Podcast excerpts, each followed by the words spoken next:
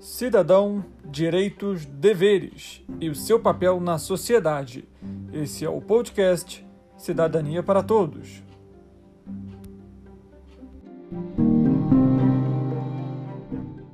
Devido à pandemia do novo coronavírus, o Brasil enfrentou dificuldades em diversas áreas, incluindo a educação. Diversos alunos simplesmente não tiveram aula ou algum conteúdo durante o ano universidades tiveram que se adaptar rapidamente ao online. E é por isso que hoje iremos entrevistar Tamara Campos. Ela é professora universitária e pesquisadora, doutora em Memória Social pela Unirio e mestre em Educação, Comunicação e Cultura pela UERJ. Atualmente é também a coordenadora nacional de pesquisa, extensão e internacionalização da IUDUCS. E aí, Tamara, tudo bem? Seja bem-vindo ao podcast. Oi, gente, queria agradecer ao Richard pelo convite é, e agradecer aí a audiência de todo mundo, né, do podcast Cidadania para Todos. Falar que é um prazer estar aqui para discutir é, educação, né, educação nesses tempos de pandemia, educação presencial e online. Eu acho que é um, um assunto que nunca pode sair assim é, da nossa pauta, sabe? Então eu estou muito feliz de ter essa oportunidade, de ter essa conversa com vocês. Apesar do ensino à distância ser útil para aqueles que não têm tempo e além de ser mais barato, qual que é a principal dificuldade do ensino à distância conforme descrita no seu artigo? Então, eu considero que uma das principais dificuldades é, no ensino à distância, né, é, como eu trabalhei no artigo, né, junto com os outros dois autores que escreveram comigo, é a questão da comunicação que é estabelecida entre o professor tutor e os alunos, né? O que o ensino à distância em si, ele é uma modalidade assim excelente, né? Mas a maneira como ele é desenhada de uma forma geral aqui no nosso país, é, a gente considera muito complicado, né? Porque as turmas costumam ter uma quantidade de alunos muito grande, então isso acaba pressionando esse professor tutor a ter que dar respostas é, para esses alunos quase que automáticas, né? Porque são muitas respostas, são muitas perguntas dos alunos e aí o que acontece é que esse professor tem uma obrigatoriedade de responder, né? Geralmente são 24 horas, 48 horas. E isso, é, esse volume de perguntas, né, nesse curto é, espaço de tempo para responder, acaba gerando uma comunicação que a gente analisa no, no artigo como sendo pouco empática, né, no, no sentido do professor é, não dar conta ali das angústias que os alunos sinalizam, né, ele responder de uma forma quase robótica mas por uma questão que a gente considera muito atrelada a, a essas condições de trabalho desses professores do ensino à distância. Como eu comentei logo no início aqui do nosso episódio, atualmente a gente está vivendo um período de pandemia e a educação brasileira em si tem se tornado muito falha nesse quesito. E por ser um país com desigualdades, a preocupação com o ensino é duplo, tanto relacionada à educação e o acesso à internet para os alunos, como que você vê essa ação hoje em dia do Brasil? Na realidade, esse desafio da educação à distância ele está sendo enfrentado, né, e foi enfrentado por vários países do mundo, como está sendo aqui no Brasil também, né? É, o que acontece, né, é que o, o Brasil ele tem uma desigualdade social realmente muito acentuada e é curioso porque a gente observa lugares, né, ali na orla da, da Praia da Barra, por exemplo, né, na Barra da Tijuca, a gente tem um índice de conexão que é na casa dos 90 e poucos por cento, que é similar ao dos países de primeiro mundo, né, como a Suécia, por exemplo. E aí, a poucos quilômetros dali, numa favela ao lado, né, a gente tem uma taxa de conexão que é da casa dos 20%, que é similar de um país assim com condições paupérrimas, né? Então, no Brasil a gente tem essa desigualdade social é muito acentuada, né? Esse mito de que todos estão conectados, é, isso é uma visão muito errônea né? A gente ainda tem uma taxa de conexão que está um pouquinho maior do que os 50% da, da população, né? Então a gente ainda tem muita gente que está alijada e excluída dessa, dessa conexão com qualidade, com banda larga, desse acesso contínuo, né? A, a conexão mesmo.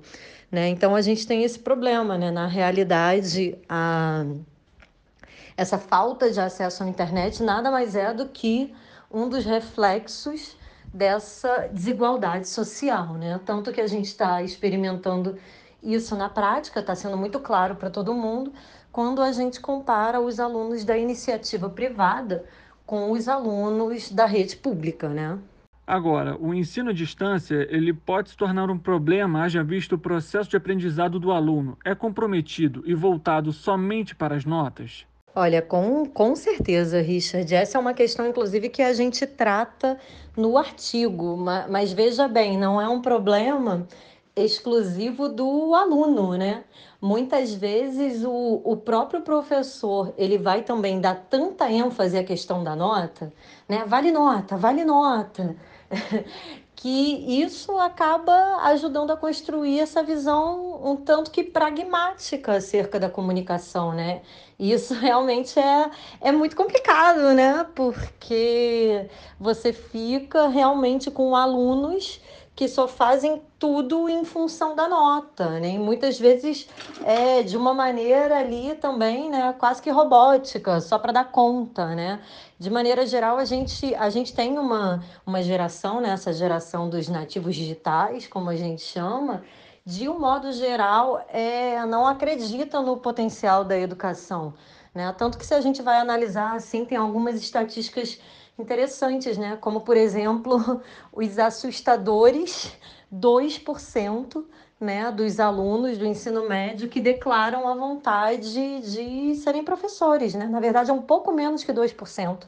Então, quando a gente analisa esses dados, a gente realmente tem a dimensão né, de como o, o campo né, do, do magistério ele realmente ele está assim pouquíssimo valorizado no nosso país se a gente comparar com outras realidades, né? principalmente na Europa, nos Estados Unidos.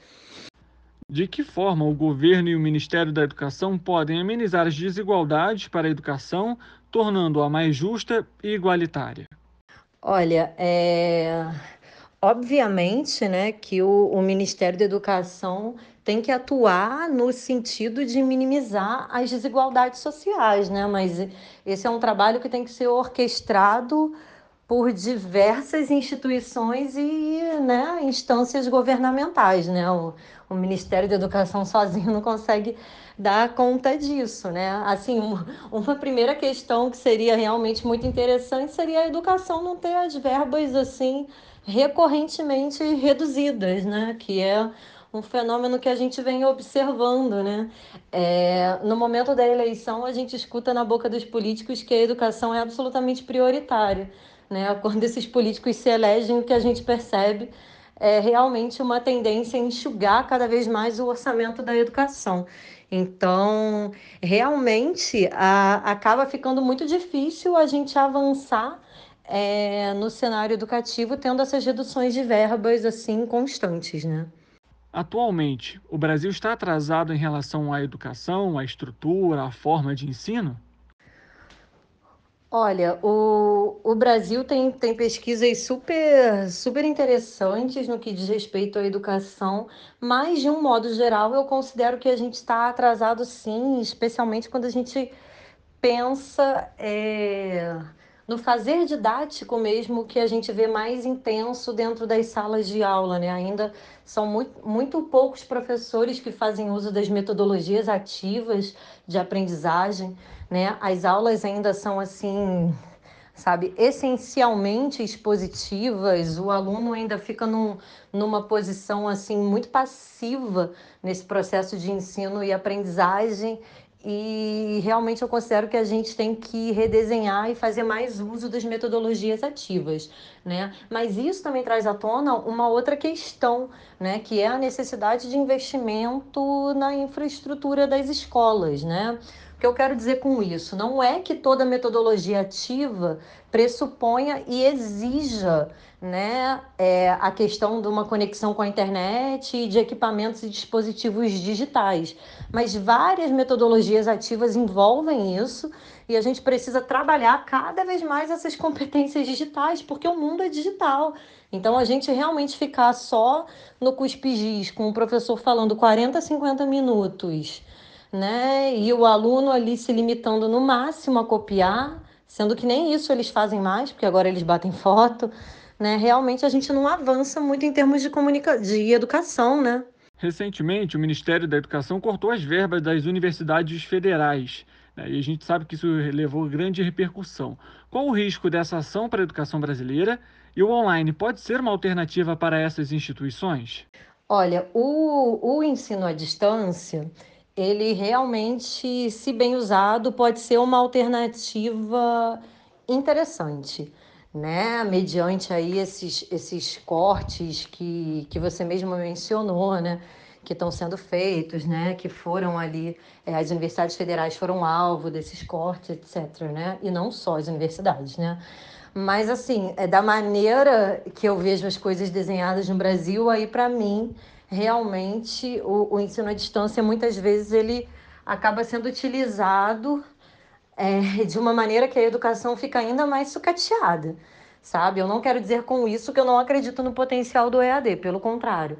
Eu, inclusive, acho, assim, na minha avaliação, né, enquanto né, educadora, enquanto pesquisadora e cientista, né, na minha avaliação, na realidade, um dos modelos mais interessantes é o, é o que a gente chama de blended, né, ou híbrido, né, que é esse ensino híbrido, que é exatamente essa junção da presencialidade com algumas atividades né, que, e até algumas aulas e tal, que são feitas usando o online. Então, o mais interessante na minha visão é um casamento inteligente, né, da sala de aula padrão, física presencial, com as potencialidades que as ferramentas online oferecem. Esse é o modelo realmente mais interessante na minha visão. É, como que você vê as ações do governo? Quais que são os erros relacionados às ações tomadas para a educação e aproveitando a ocasião, o Enem agora a gente sabe que vai ter o Enem online. Você acha que é uma boa alternativa para os estudantes?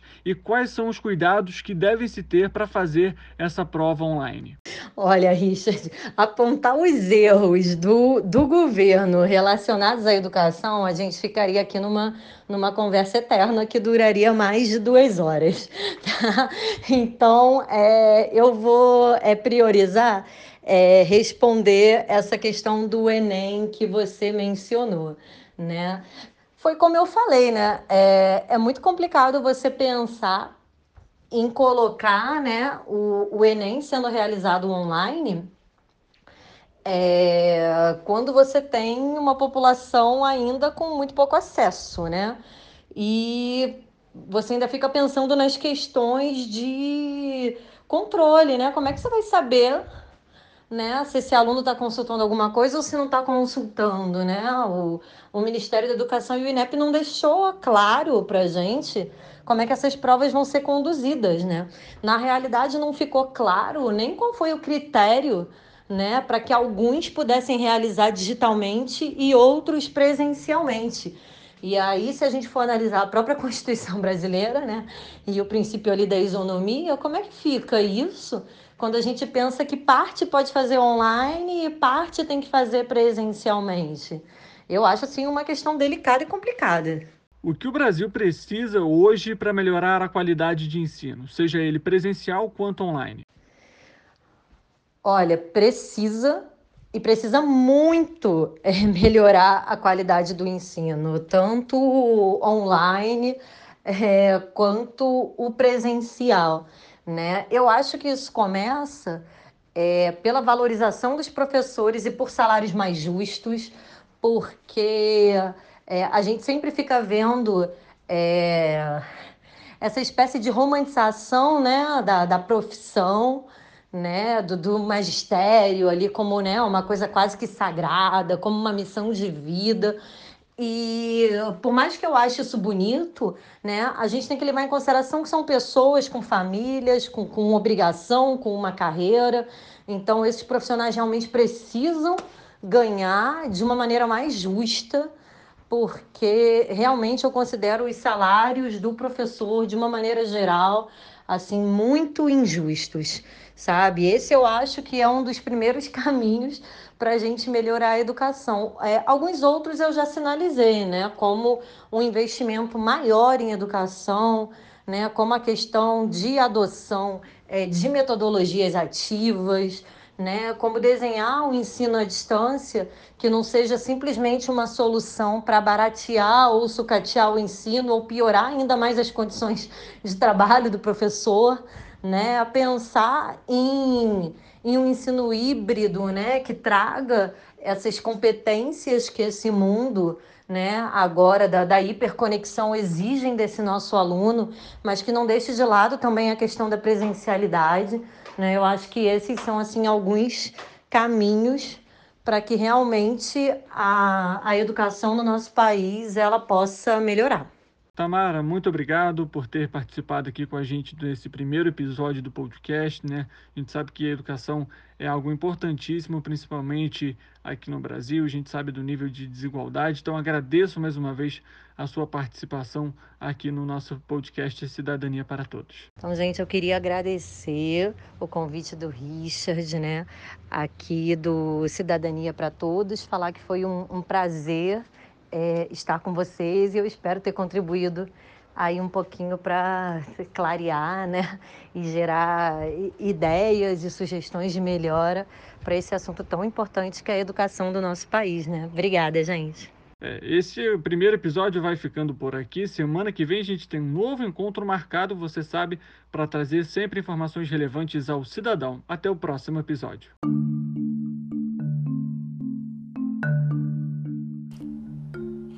Você ouviu o podcast Cidadania para Todos. Nosso encontro está marcado toda segunda e quarta-feira com assuntos voltados ao cidadão.